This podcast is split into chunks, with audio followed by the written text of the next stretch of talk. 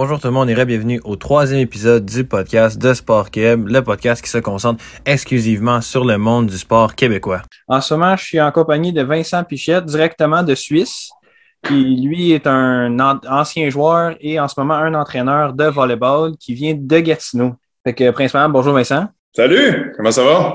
Ça va bien toi? Oui, ça va très bien. Oui, euh, ben écoute, merci de m'avoir accepté pour une entrevue, surtout que chez toi en ce moment, il est, très tard. Ouais, bah, pas si C'est l'été. on va commencer dans le vif du sujet. Euh, toi, tu as eu une carrière de joueur avant de coacher. Explique-nous un peu euh, quand est-ce que tu as commencé? Ouais, en volleyball? En volleyball? Ouais, ouais, en volleyball, en tant que joueur. Oui, oui, oui. Ben écoute, j'ai commencé. J'ai commencé au secondaire comme, euh, comme plusieurs euh, en secondaire 1. Et puis, euh, c'était bien euh, ben simple. C'est que nous autres, on était en secondaire 1. Puis, il n'y avait pas d'équipe officielle au Collège Saint-Alexandre. Moi, j'étais allé au Collège Saint-Alexandre à Gatineau. Et puis, on voyait les plus vieux, les gars de secondaire 4, secondaire 5, qui, eux, avaient une équipe, qui jouaient, puis qui jouaient dans des tournois, puis qui jouaient le midi, puis qui étaient bien bons. On trouvait ça, on les trouvait bien bons, tout ça. Mais à un moment donné, nous autres, on est allé voir euh, à l'époque un des, directeurs des affaires étudiantes qui s'appelait euh, Gérald Farmer. Et puis, euh, on dit, ben, Gérald, on aimerait ça avoir une équipe. On était toute une gang de petits gars de secondaire. Et puis, Gérald nous a dit, ben, écoutez, boys, j'ai pas de problème avec ça. Il dit, faites une sélection un midi, puis si vous m'arrivez avec 12 gars, ben, je vais vous inscrire au dernier tournoi de la Ligue régionale dans l'Outaouais. Euh, puis là, on était rendu, je sais pas trop, au mois de mars, au mois d'avril. Ça qu'on a fait ça. Et puis, euh, on a participé à un tournoi cette année-là. Puis c'est à partir de ce moment-là, en fait, qu'il y a eu des équipes de jeunes, euh, de plus jeunes au, Collège Saint-Alexandre, donc à partir de, la secondaire 1. Puis, ben, après ça, ben, joué toute le secondaire. Après ça, j'étais allé au cégep. J'ai fait un an au cégep de l'Outaouais. Puis après ça, j'ai fait deux ans au cégep de Limoilou à, à Québec. Puis après ça, j'ai joué quatre ans à l'Université Laval pour le Rouge En continuant un peu ton, ta carrière, euh, moi, j'ai cru comprendre que tu étais, étais, parti pour aller pro puis que tu as eu un petit incident. C'est quoi qui s'est passé? ouais, ben, pour. Avec du recul, on met ça en perspective un peu, c'est sûr, euh, un peu plus.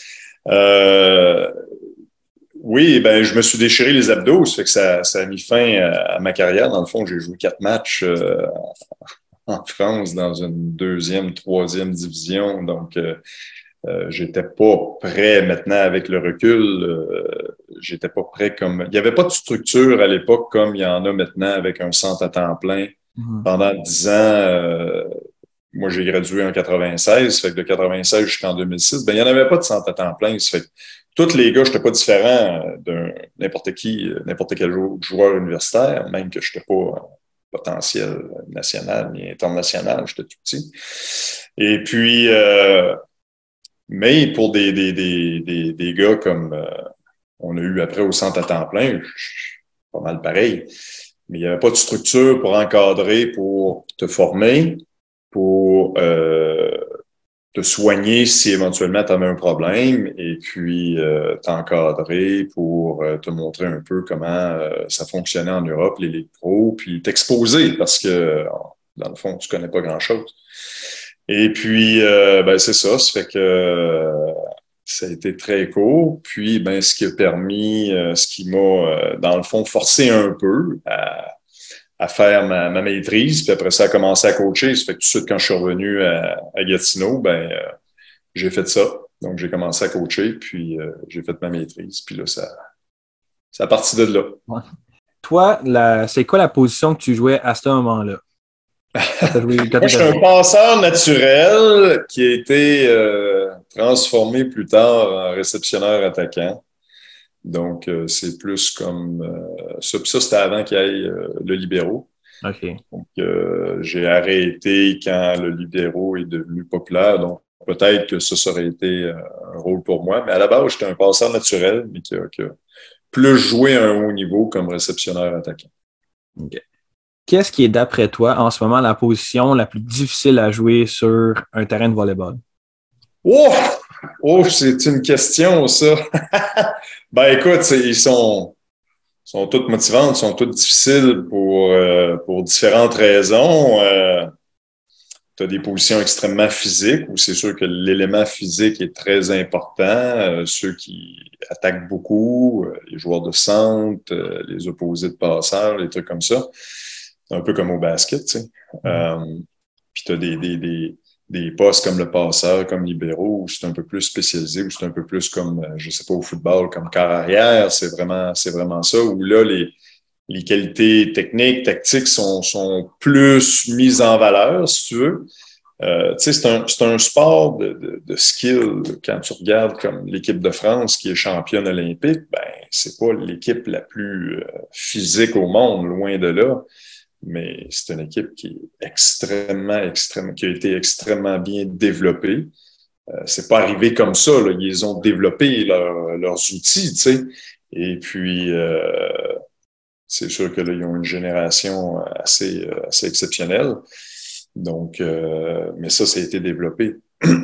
Donc, euh, tu apprends à te servir d'outils, tu apprends à te servir de, de, de tes habiletés pour, euh, pour performer contre des équipes qui sont plus physiques, euh, ainsi de suite. Fait qu'il faut que tu compenses à quelque part.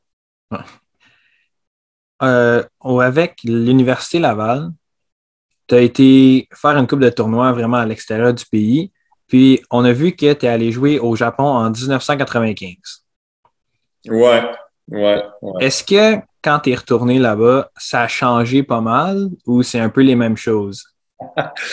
C'est une très bonne question. En fait, j'étais allé avec l'équipe nationale universitaire, donc l'équipe nationale B, euh, après ma troisième année, je pense, universitaire à peu près. Et puis, euh, en fait, en fait, le, le, le, volleyball, c'est sûr qu'il évolue, mais le volleyball au Japon, en fait, pas beaucoup. Pourquoi? C'est parce que euh, c'est très, très, comment je te dis, c'est très, très traditionnel. Le Japon, évidemment, le volleyball historique absolument fantastique. Euh, Nous-mêmes, en 84, l'entraîneur du Canada au JO à Los Angeles, c'est un, Japonais qui s'appelle euh, Ken Maeda. Et, euh, et ben, euh, quand je suis retourné, donc le format de la ligue, le format d'entraînement, c'est sûr que le format d'entraînement chez les, garçons a, évolué un peu, mais tu as encore beaucoup, beaucoup de, de 25 ans après de, de, trucs qui sont très traditionnels, qui ont pas beaucoup changé, comme le format de la Ligue, ainsi de suite, ainsi de suite. Euh, c'est très bien euh, organisé, euh, la télévision est là-dedans, euh, tout ça, tout ça, euh, les matchs sont pleins. bon, là, avec le COVID, il y avait des mesures comme partout, mais habituellement, c'est plein, les salles sont pleines. Donc, donc, ouais, c'était un peu ce qui m'a frappé au niveau, et ça, je le savais un peu d'avance parce qu'on était retourné avec l'équipe nationale senior canadienne après 2013, 2014, 2015, 2016 pour la qualif olympique. En tout cas, on était retourné quelques fois. Et ben, euh, c'est ça. Euh, le, jeu, parce qu'il n'y a pas beaucoup d'étrangers, c'est une ligue qui est assez fermée. Euh, il la protège, donc le jeu reste très, très, comment je te dirais, un peu stéréotypé. C'est très agile, c'est très habile, c'est très rapide. Euh, c'est pas aussi physique qu'en Europe, mais, euh, mais c'est le fun à voir. On va commencer maintenant dans, dans, dans ce qui était en ce moment, qui est le coaching. Ouais. Qu'est-ce qui t'attire dans le coaching? Qu'est-ce qui t'a fait dire que toi, tu aimais ça coacher? ben, j'en ai eu des très bons quand, quand, quand j'ai euh, quand j'ai été dans le sport, que ce soit en volleyball ou ailleurs, parce que j'ai joué au hockey, j'ai joué euh, j'ai joué au soccer, j'ai joué au basket au secondaire. Euh, ben, le premier premier entraîneur que j'ai eu, c'est mon père. J'en ai eu un très bon déjà là. Tu t'en rends compte avec les années. Mais, mais c'est à, cause de lui aussi que, que, que, que j'ai appris. Lui, peut-être euh, le vrai coach chez nous, c'est lui. euh, mais mais c'est ça. Après ça, j'en ai eu des très bons, euh, que ce soit euh, au soccer, au hockey, euh, en volleyball. Donc, j'ai eu des très, très bons exemples. Puis après, quand j'ai arrêté de jouer, c'était plus naturellement.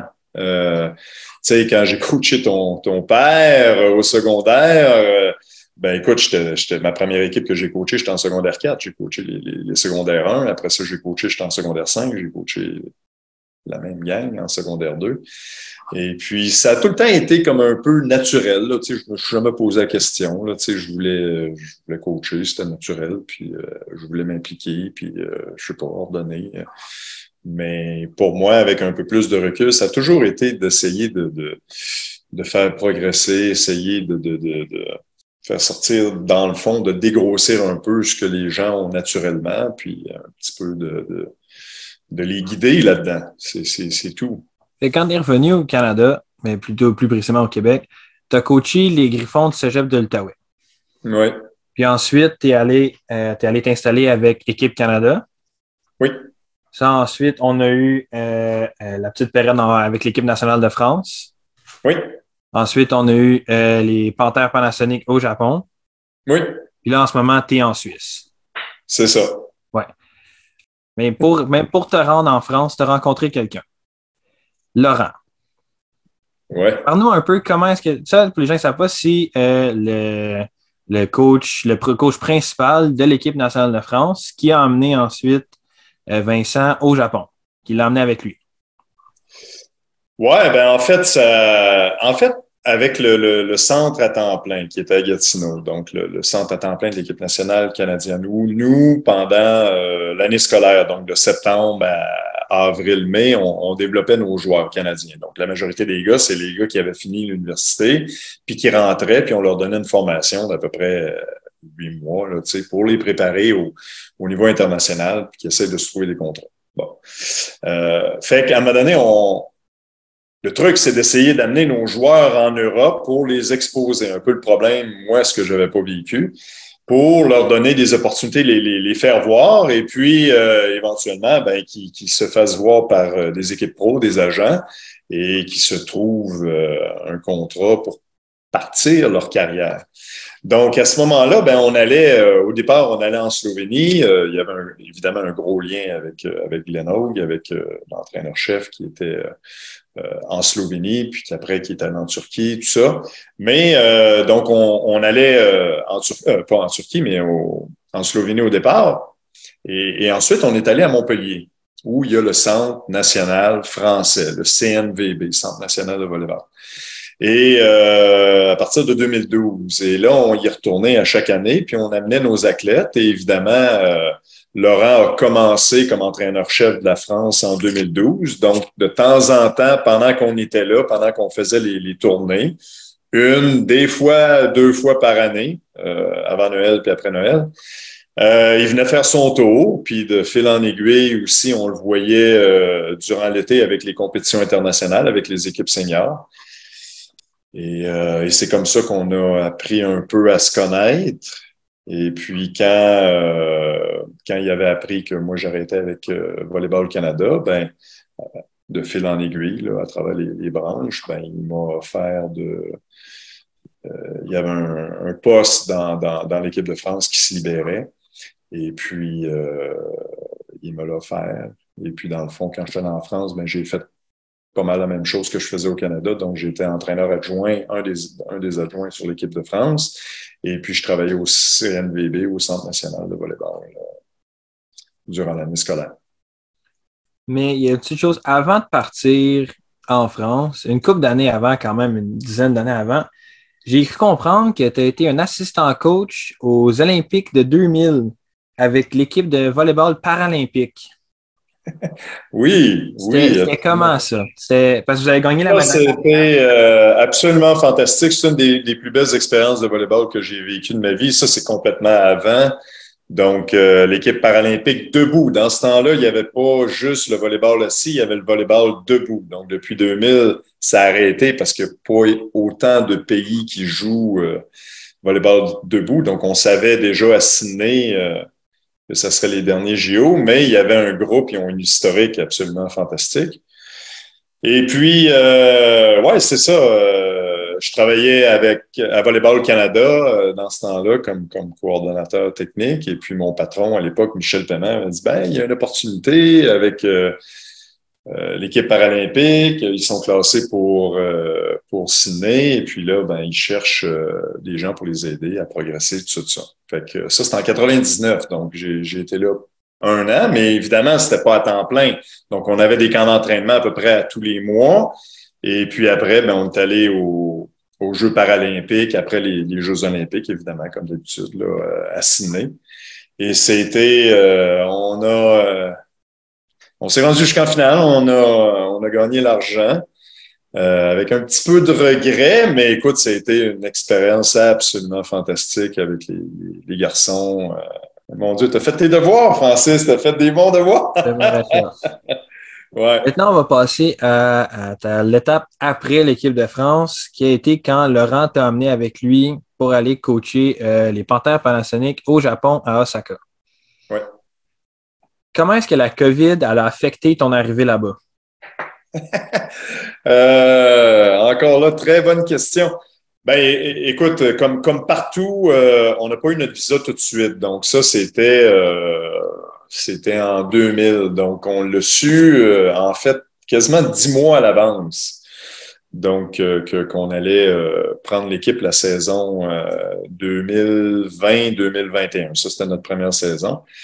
Et puis, euh, ce qui est arrivé, c'est que, ben, c'est ça, avec tout ce qu'on connaît, toutes les fermetures, etc., les visas d'étudiants, les visas de travailleurs spéciaux, peu importe, ben, ça a pris. Euh, l'équipe là-bas commence à s'entraîner très tôt. Donc, ça a commencé au mois de mai. Leur saison s'est terminée à cause du COVID. C'est la seule ligue en volleyball qui a joué sa finale de la saison 2019 euh, au mois de février, parce qu'ils ont fait ça le 29 février ou 28 février. Et euh, c'est la seule ligue. Toutes les autres ligues ont, été obligées d'annuler ou de modifier leur, leur playoff à cause du COVID. Et euh, par contre, tout a fermé. Et sauf que les joueurs japonais ont, ont recommencé à s'entraîner dans des format bonifié, là, comme on a connu un peu au Québec, là, avec euh, une coupe de joueurs en entraînement à la fois, une coupe de gars muscu, une coupe de gars dans le... Puis ça a progressé pendant cinq mois. Donc, à partir du mois de mai, ben, on coachait euh, cinq, six heures, euh, on coachait par vidéo. Donc, euh, tous les entraînements muscu, tous les entraînements de volleyball nous étaient envoyés. Un staff absolument fantastique là-bas de statisticiens, de bon médecins, physio, préparateur physique, toute l'équipe. Puis, ben, on avait tous les, les, outils. Donc, euh, Laurent était en France, moi, j'étais à Gatineau. Les gars étaient à, Osaka ou à Hirakata, en banlieue. Et puis, ils s'entraînaient. Donc, pendant cinq mois, on a fonctionné comme ça. Puis, tout d'un coup, au mois de septembre, ben, les visas ont été autorisés, puis ça a pris trois jours. Bing, bing, bing, le visa, l'ambassade à Ottawa. Puis après ça, trois jours après, euh, test de COVID, évidemment, parce qu'il fallait mm-hmm que tu ailles ça à cette époque-là. Et euh, tu prends l'avion. Donc, on est arrivé à Osaka. Il a fallu, ça, ça a été peut-être les deux semaines les plus difficiles parce qu'on était à côté, littéralement à deux minutes de la salle. Puis on pouvait pas, il fallait faire notre deux semaines de quarantaine. Puis au Japon, c'était extrêmement bien organisé. Ils sont extrêmement euh, disciplinés. Fait que tu pouvais pas, tu pouvais pas tricher là. Et puis, euh, ben finalement, on est sorti du confinement. La 7-8 jours avant notre premier match, avant le début de la saison. Euh, donc là, on était rendu au mois d'octobre. donc, c'était. Euh, puis après ça, ben, on, a joué toute la saison. Puis avec euh, là-bas, il y avait des salles OK qui étaient, qui étaient fermées, mais en majorité, c'était à 50 de, de, la capacité maximum. Comme on sait, au Japon, ils parlent japonais. Est-ce qu'il y avait une barrière de langage avec les joueurs? Oui, oui, c'est sûr. Euh, on avait une traductrice là-bas qui était, assignée à nous, puis à un de à notre étranger qui s'appelle, qui est polonais, euh, qui s'appelle Michael Kubiak, qui, qui, parle très bien anglais euh, aussi. donc, on fonctionnait comme ça. Il y a, il y a plusieurs joueurs qui comprenaient à différents niveaux l'anglais. tu trouves des façons. Euh, tu trouves des façons, tu trouves des. Euh, bon, on a appris un petit peu le japonais. C'est sûr que la barrière, la langue, tu sais, quand tu viens, quand tu t'en vas n'importe où, c'est important d'apprendre des langues étrangères. mais encore plus au Japon parce que c'est aussi culturel, c'est-à-dire que c'est une porte d'entrée dans leur dans leur dans, dans eux tu vois. Puis euh, il y a tellement aussi de différences culturelles, d'interprétation, tout ça, que la langue, c'est vraiment un véhicule important. Mais euh, avec la traductrice, ben tu trouves. Puis la première année, été beaucoup d'essais-erreurs, c'est sûr. La deuxième année, été beaucoup plus. Euh, je te dirais pas facile, mais c'était beaucoup de choses qui étaient. Bon, les garçons, c'était pas nouveau pour eux, tout ça, tout ça. Et puis, pour nous le fait qu'on on était deux parce que c'était une des premières fois au Japon où tu avais sur le même staff deux entraîneurs étrangers. Ensuite, moi, je, moi aussi, je suis un entraîneur, puis euh, j'aime beaucoup ça, faire parvenir mes émotions à mes joueurs et joueuses. Est-ce que c'était quand même très plus difficile de faire parvenir tes émotions à tes joueurs ou si tu entendais crier, peu importe la langue, ils savaient ce que tu voulais dire? euh, oui, c'est sûr que ben, quand tu es à côté, je veux dire, tu vas le voir, quelqu'un qui est, qui est fâché ou qui est content, euh, je veux dire, c'est une expression corporelle, donc euh, c'est assez. Mais euh, il y a des choses. Au Japon, faut que tu fasses, faut que tu fasses, faut que tu t'adaptes. Quand tu vas à l'étranger, faut que tu t'adaptes, faut que tu faut que tu fasses là-bas, faut que tu apprennes. Donc, c'est toi qui as besoin de faire beaucoup, beaucoup de, de faire tes devoirs. Et puis, il faut que tu apprennes à connaître après les, euh, les, gens, les joueurs, le staff, euh, la façon de fonctionner. Donc, c'est sûr que ça, ça a peut-être été un peu plus lent, ça s'est fait beaucoup plus progressivement. Le fait aussi qu'on est arrivé euh, tout de suite comme ça, puis que tout de suite, tu arrives dans le crunch de la saison.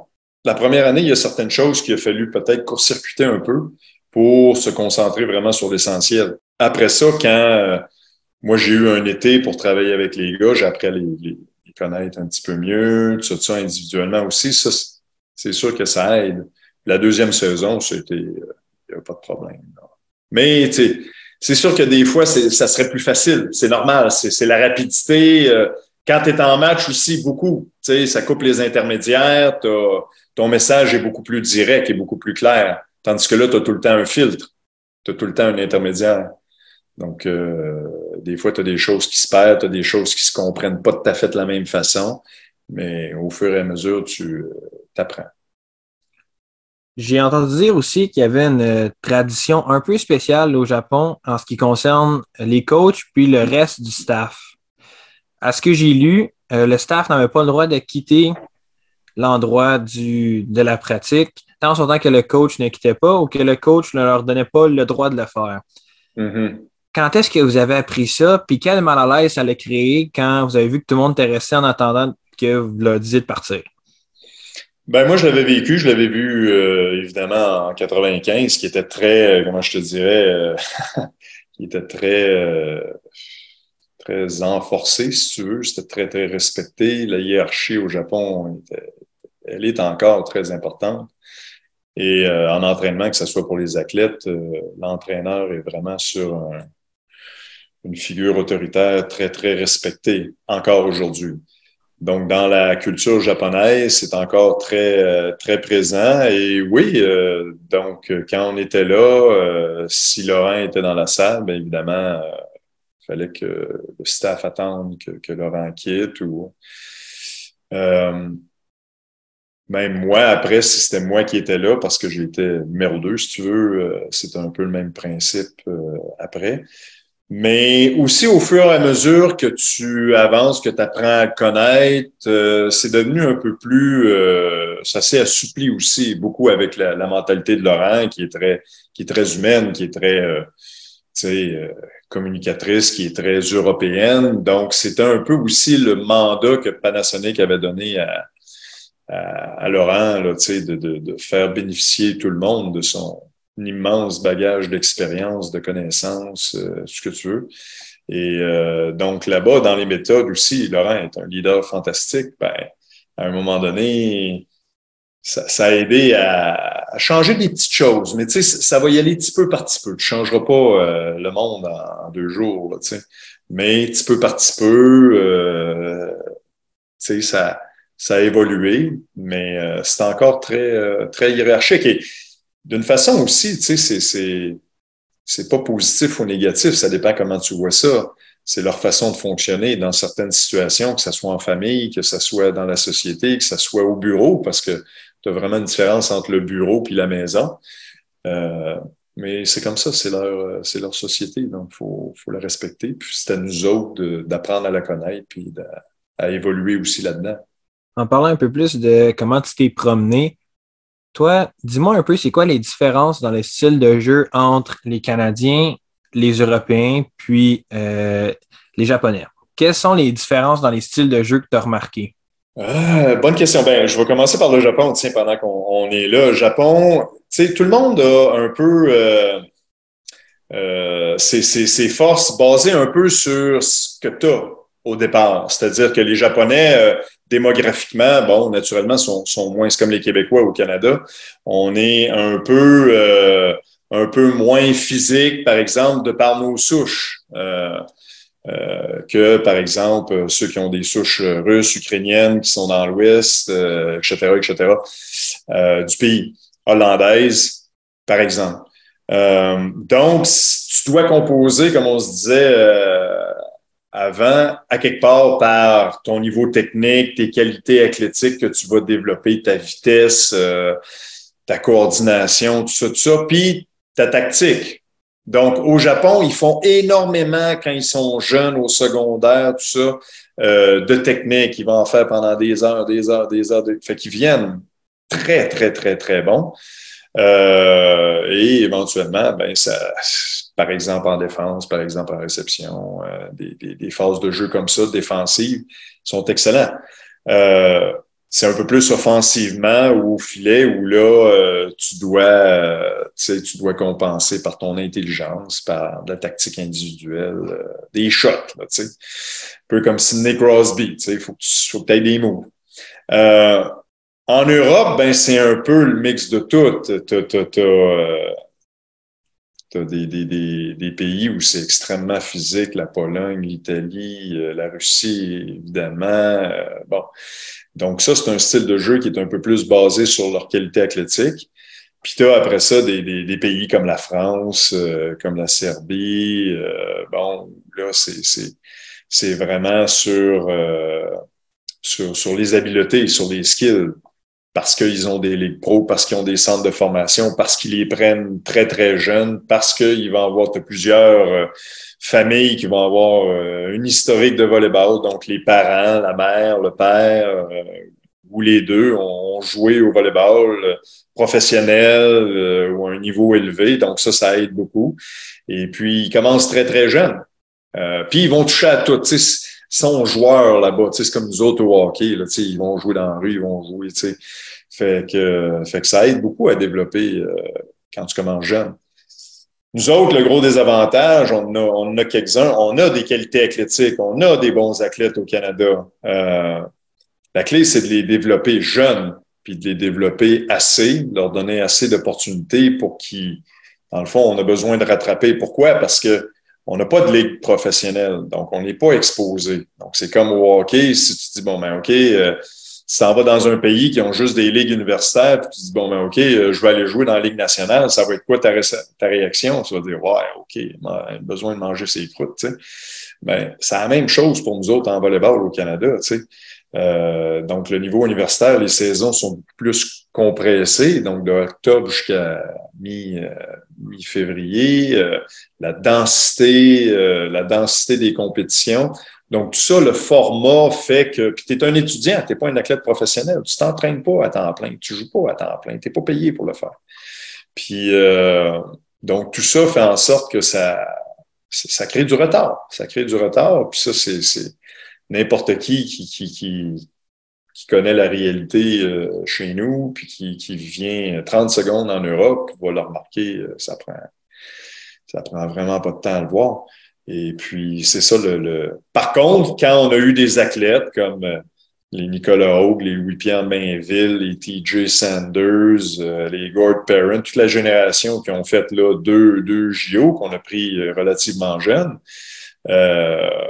puis que tu, tu, les entraînes comme il faut, que tu les exposes, tu es comme en jeune, ben, c'est là que tu es capable de faire des, des, très, très bons résultats. évidemment, tu as des athlètes exceptionnels comme Gavin Schmidt. Il n'y en a pas des tonnes euh, terre. Euh, puis on a pu bénéficier de, de, de joueurs d'exception comme ça aussi. Avant qu'on rentre dans euh, les Jeux olympiques, puis euh, la Suisse, on va rentrer dans euh, notre segment qui sont euh, les questions rapides. Fait que moi, dans le fond, ce que je fais, c'est que je te donne le choix en deux choses. Euh, tu peux me dire un, l'autre, tu peux me dire aucun des deux, tu peux me dire les deux si la question est trop difficile. C'est bon. vraiment euh, à ta discrétion. Puis, OK. euh, je sais que s'il y en a qui vont peut-être être difficiles, tu vas vouloir y penser, mais le but, c'est vraiment de la première chose qui te vient en tête, c'est celle-là que tu me donnes, puis C'est bon. on va rentrer là-dedans. Ok. commence avec la première. Euh, crème glacée ou popsicle? Gelato! Euh, crème glacée. Oui, oui, crème glacée. Télévision ou livre? Télé. Été ou hiver? Ouf, été. Canada ou Europe? Ouf! Bon, c'est les deux. C'est timing différent. Vrai ou deux. faux sapin de Noël? Ah mon Dieu! Moi, c'est un. Moi, c'est un faux. Parce que je fais mes meubles, fait que les arbres, coupez pas ça pour rien. Mais mon père, c'est un vrai. Ça sent bon. Ketchup ou moutarde? Ah mon Dieu! Ni l'un ni l'autre. Oui ou non des ananas sur une pizza? Oui, oui. Poutine ou spaghetti? Oh, poutine en ce moment. Euh, préfères cuisiner ou commander? Oh, ça dépend des fois. Je te dirais que là, euh, peut-être cuisiner, là. Ouais, Jus d'orange ou jus de pomme? je dors. Apple ou Android? Pas. Ville ou campagne? Ah, les deux. Les deux. Travailler en équipe ou travailler seul? Les deux aussi. Sucré ou salé? Ah, sucré. Chat ou chien? Ah, chien. Fruits ou légumes? Les deux. Appel ou texto? Ah, si tu appelles. Je déteste les textos. Steak ou poulet? oh mon Dieu! Les deux, mais steak. Ouais. Chocolat chaud ou café? Ah mon Dieu. Café à cette heure, avant chocolat chaud.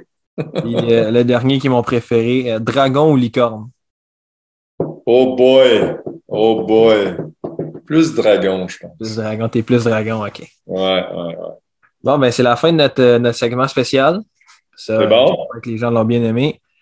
On a appris un peu plus sur toi personnellement. On va parler un peu des performances du Canada, justement, comme tu disais, dans les deux derniers Jeux olympiques avec les, les générations qui étaient un peu plus euh, miraculeuses. Et toi, tu as eu la chance d'avoir la cinquième place avec l'équipe Canada en 2016 aux Olympiques de Rio. Mhm. Puis, ils ont eu une huitième place en 2020 aux Olympiques de Tokyo. Mhm. Ce qui manque à ça, puis j'ai vérifié aussi, ils ont gagné une quatrième place avant. Ce qui manque à ça, c'est une médaille olympique. Est-ce que tu aimerais peut-être, un peu plus dans la fin de ta carrière de coach, revenir au Canada puis leur ramener une médaille olympique? Ouais, c'est sûr que ça a toujours été peut-être un, un rêve euh, éventuel. Euh, le, le, le- c'est sûr qu'avec un peu plus de bagage d'expérience, puis avec, euh, bon, là, tu as des jeux hyper intéressants qui s'en viennent à Paris avec les, tout ce qu'ils sont en train de préparer, ça risque d'être absolument exceptionnel. Puis après ça, c'est Los Angeles. Los Angeles, ça veut dire que, euh, ben, dans le fond, tu n'as pas besoin de battre les Américains pour te classer. Ils sont classés d'office. Fait que ça, pour nous, dans notre zone au Canada, c'est sûr que c'est un avantage. Là, tu as juste besoin de battre euh, les Cubains, euh, les Mexicains, euh, ainsi de suite. Donc, c'est sûr que sans les Américains, ça peut simplifier la donne aussi. Donc, ça, euh, aussi avec toute l'historique olympique qu'on connaît de, Los Angeles, toutes les infrastructures, toute la, l'importance qu'ils apportent, qu'ils s'accordent au, au JO, ça va être probablement aussi. Donc, je ne sais pas en ce moment, honnêtement, Francis. Moi, je l'ai fait pendant dix ans. Je l'ai fait pendant dix ans euh, non-stop, c'est-à-dire euh, pendant les saisons estivales, pendant, pendant l'hiver, euh, à temps plein, vraiment quasiment 49, euh, 49 semaines par année. Puis là, je suis extrêmement content de, de, de, pouvoir me concentrer juste sur mon équipe pro.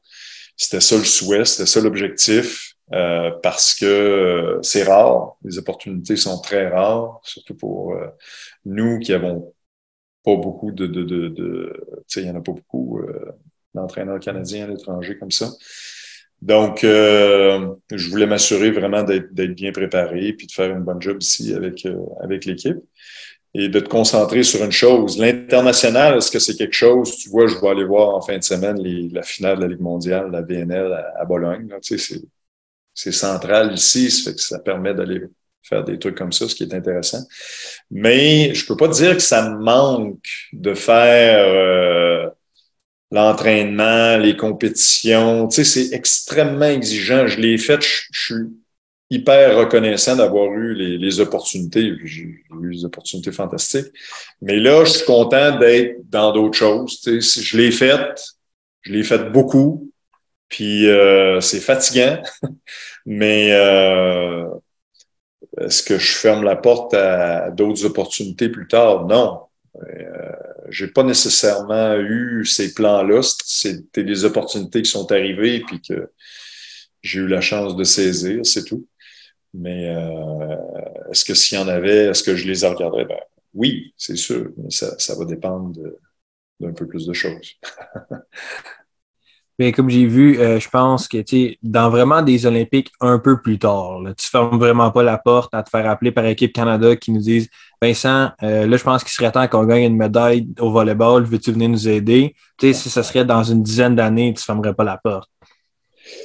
Non, c'est sûr que ouais, c'est toujours un rêve, tu sais, c'est toujours un rêve. Quand tu l'as vécu, euh, bon, moi je l'ai vécu au Paralympique et au JO, c'est intéressant là c'était des, Puis pas, pas rien qu'au JO, tu sais, des championnats du monde, des, des, des, des euh. Bon, n'importe quoi, tu sais, les Jeux Paname.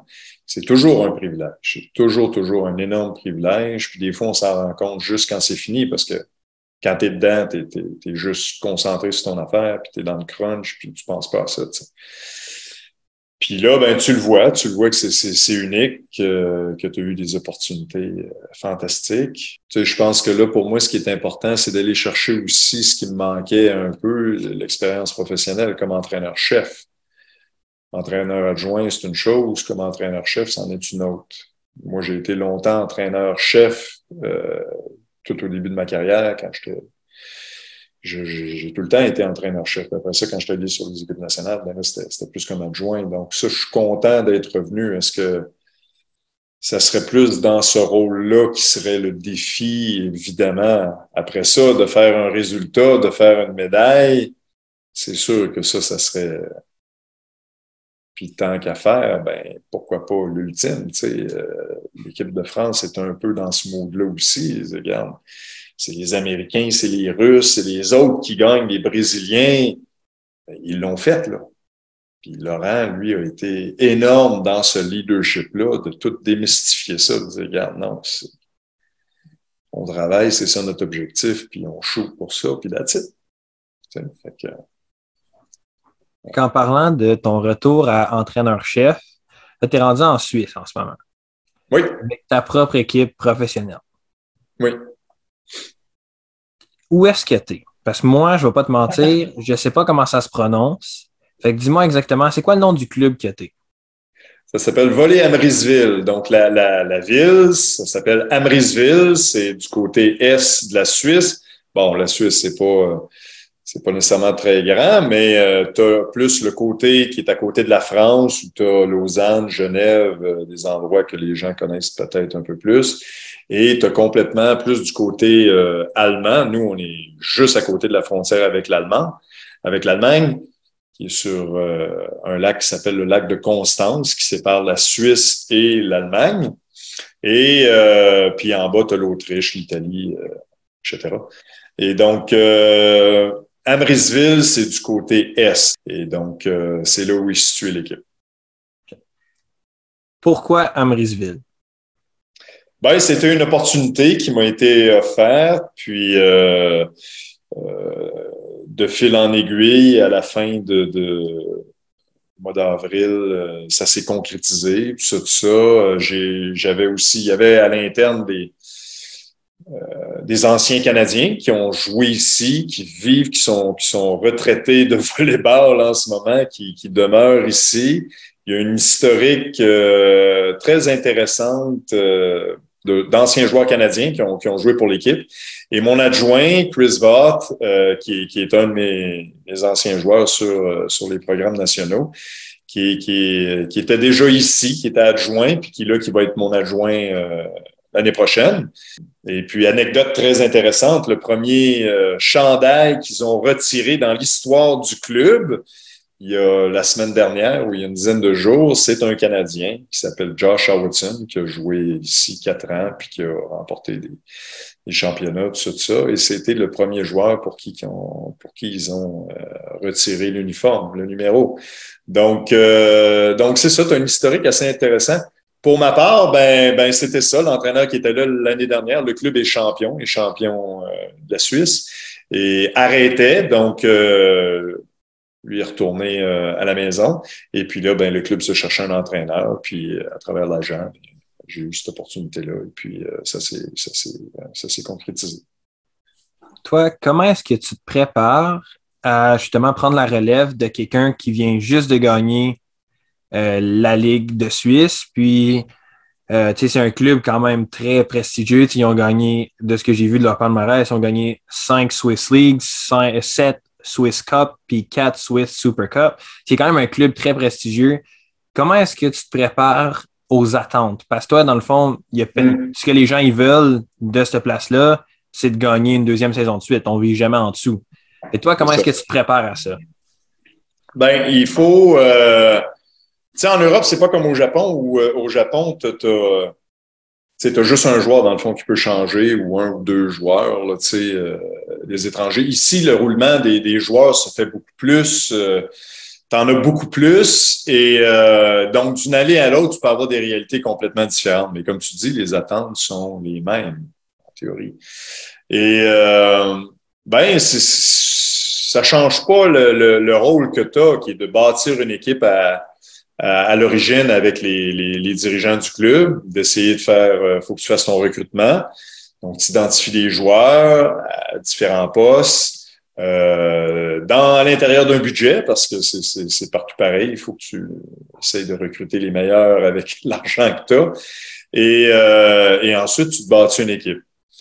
Euh, une fois que ça, le staff est complété, parce qu'il y a eu un roulement au niveau du, du, du staff aussi, euh, ben là, tu, tu, tu, prépares ton équipe comme, comme n'importe où ailleurs euh, avec ces objectifs-là. Donc, après, il faut, tu sais, tu as ces objectifs-là, mais pour nous, euh, comme entraîneurs, c'est c'est beaucoup basé sur la planification. C'est beaucoup, faut que tu fasses tes devoirs, tu sais. Donc, après ça, tu reviens dans ta méthode que tu connais, puis tu reviens dans ta mécanique, tu reviens dans, dans, dans, dans la planification, tout ça. Puis, euh, dans le fond, l'objectif, c'est oui, oui, mais il faut que tu te concentres sur les moyens pour y arriver. Euh, ça n'arrivera pas tout seul. Donc, ici, tu es entouré de montagnes. Donc, souvent, j'utilise l'analogie de, tu sais, on a plusieurs pics à franchir, mais un sommet total qui est à la fin. Donc, tu as plusieurs échéances à travers la saison. Tout ça, il faut que tu te prépares pour ça. Donc, euh, et les saisons ont complètement, ce que j'ai dit à, tous les joueurs, les joueurs qui retournaient, qui sont champions, ben, ça va être une réalité complètement différente. Et c'est pour ça que je tenais à ce que les joueurs aient vraiment une pause, qu'ils en aient des vacances, libérez-vous la tête, euh, rechargez les batteries. Euh, beaucoup émotionnellement aussi, parce que c'est drainant, pas juste physiquement, bon, c'est drainant émotionnellement. Et ça, des fois, c'est sous-estimé le temps que ça prend pour recharger ça. Donc, passer du temps en famille, euh, retourner euh, chez toi pour les étrangers. Euh. Et après, ben, d'avoir le temps, le luxe qu'on a, c'est que on a eu un peu plus de temps pour se préparer. donc, la préparation physique, la muscu, tout ça a commencé il y a déjà plusieurs semaines individuellement. Et puis, moi, je suis venu donner un, petit camp pour connaître euh, un peu mieux certains de nos joueurs, principalement les plus jeunes, euh, qui vont intégrer l'équipe l'année prochaine. Et puis après ça, ben, bing, c'est parti, hein, puis euh, c'est des objectifs. Puis, euh, Il y a, si tu avais à me nommer une seule chose que tu t'attends de ça de tes joueurs, que ce soit sur le terrain, en dehors du terrain, peu importe le pays, y a-t-il une chose que toi, en tant qu'entraîneur, tu prônes beaucoup, la, la chose top 1? là? c'est la qualité de l'implication, c'est la qualité de l'effort. C'est que ça que tu vas contrôler euh, ultimement. Tu sais, c'est- c'est des professionnels, mais c'est la qualité du, proce- du professionnel, du travail, tout ça. Euh, on on peut pas garantir de résultats, mais tu peux essayer à chaque jour de faire tout ce que tu peux. C'est cliché, mais c'est ça pour y arriver. Donc, c'est la qualité d'effort, de, de, de ton engagement, du travail que tu vas faire.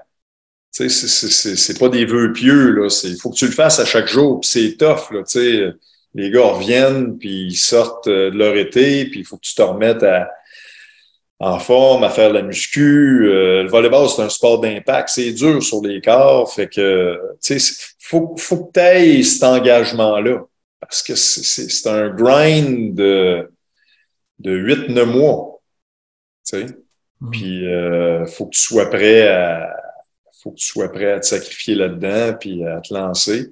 C'est pour ça qu'ils s'entraînent. C'est pour ça qu'il y en a qui ont beaucoup d'années d'expérience là-dedans puis qu'on compte sur eux. Mais pour moi, c'est ça. C'est ça qui est important pour moi. Et puis, c'est ça que, que j'aime ici. Euh, tu sais, la Suisse, c'est pas la, le plus gros pays en termes de, de, de,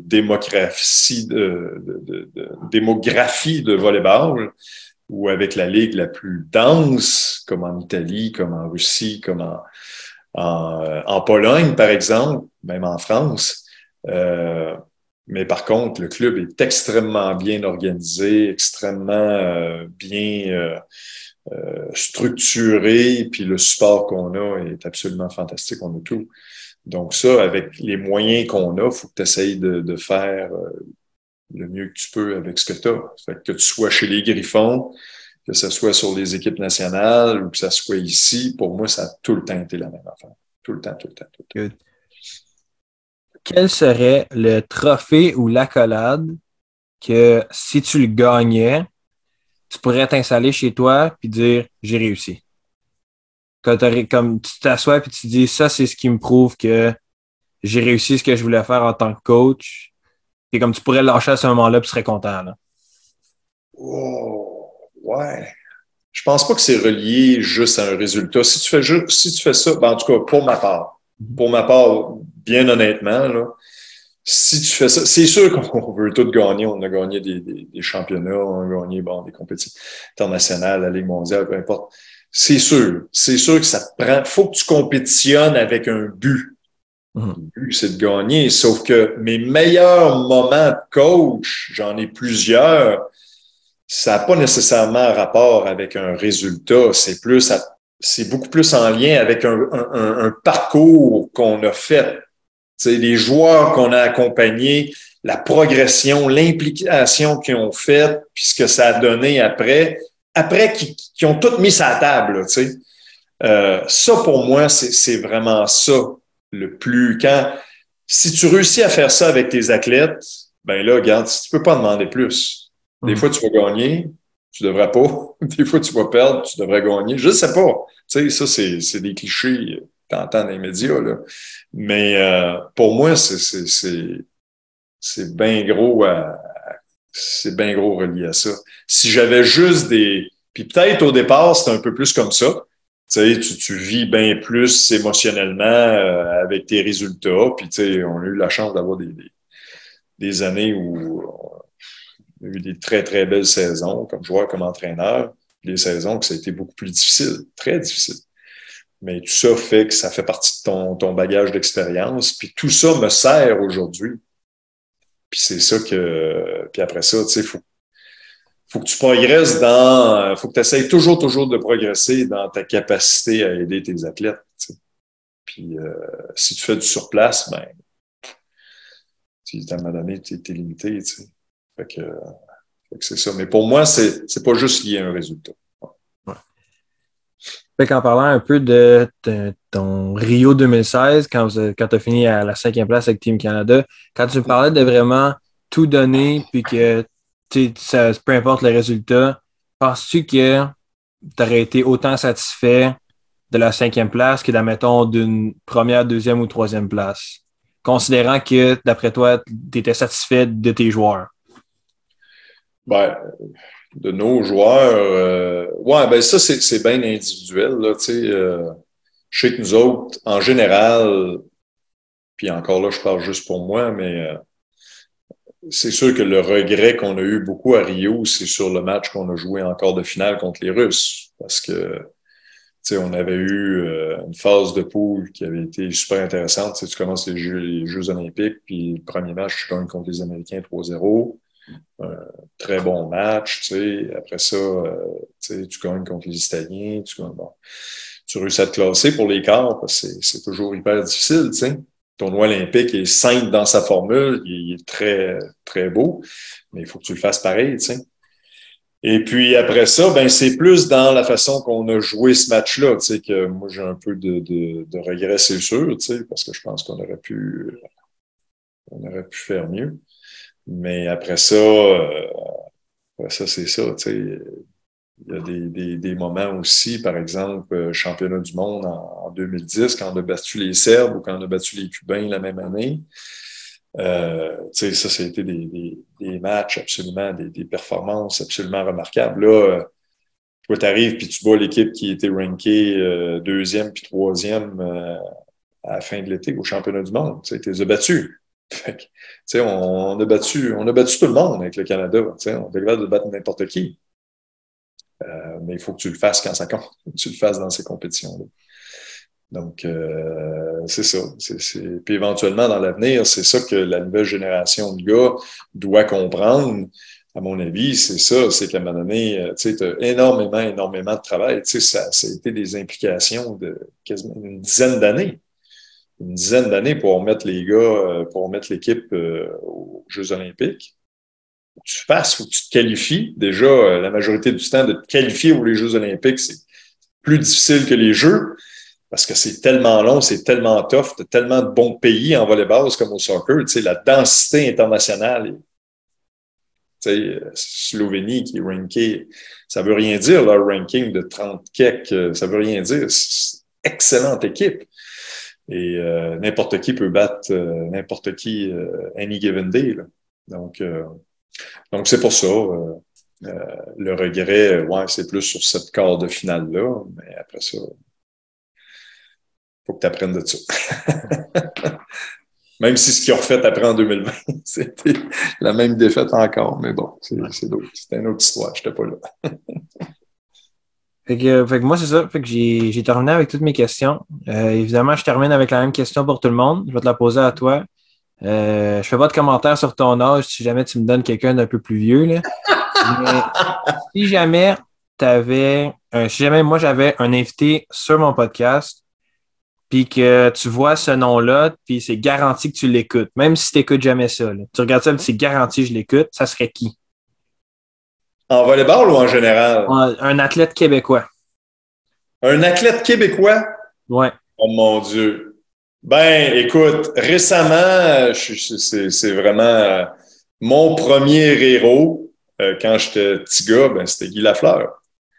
Et puis, ça, c'est sûr et certain que si tu avais eu. Euh, T'en as pas un peut-être vivant? Vivant, ouais, c'est ça. Je voulais faire le, lien parce que ça, c'était, c'était mon plus grand, mon, mon héros de jeunesse. Euh, mon Dieu, en ce moment, tu m'en poses une, tu m'en poses une bonne. Ben, moi, je suis un petit peu. Hein? Ça peut être un ancien aussi, quelqu'un qui est. Oh, oui, ah, inquiète pas, c'est plus une question de, de choix parce qu'il y en a, euh, il y en a tellement, tu sais. Euh, moi, que ça a été euh, des Gaétan Boucher, des Sylvie Bernier, des Pierre Harvey, les, les anciens de, de, de que, que, moi, je regardais quand j'étais petit gars. Alex Bauman, tout ça, tu sais, ou en volleyball, Gino Brousseau. Gino, pour moi, était absolument fantastique comme, comme exemple en volleyball. Euh, un que j'aimerais, j'aimerais écouter, euh, Ouais, je sais pas. Martin Saint-Louis, ça, ça, ça m'intéresserait. Euh, ça m'intéresserait beaucoup euh, de par son vécu. Tu sais, de par son vécu, maintenant il est revenu, mais euh, de, de, de, voir tout. Euh, je pense que ce gars-là a un bagage d'expérience absolument fantastique. Puis je pense la façon qu'il communique, la façon qu'il transmet un peu comme Claude Julien, que moi j'ai vu à Hall comme entraîneur, tu sais, Claude Julien aussi, je pense, ça serait comme. Fait que dans le dans, dans, le domaine du hockey. Ouais, mais tu sais, euh, peu importe, c'est le domaine du coaching, tu sais, c'est le domaine de gestion, tout ça. En volleyball, c'est sûr que ce sera encore probablement un gars comme, euh, comme Gino. Comme Gino Brousseau. Ouais. Fait que c'est avec. Euh, merci encore d'avoir accepté de me passer en interview de directement ben, C'est moi qui te Francis, mon Dieu. Euh, c'était bien, bien le fun. Puis tu m'as bluffé par la qualité de ta préparation. Je trouve ça absolument fantastique. Bravo. Merci, merci. On n'oublie pas, les auditeurs, d'aller me suivre sur la page Instagram de SportKeb pour voir les prochains athlètes qui vont être là. Puis on n'oublie pas, les podcasts sortent à tous les jeudis. Fait que euh, allez vous abonner, puis on va se revoir la semaine prochaine.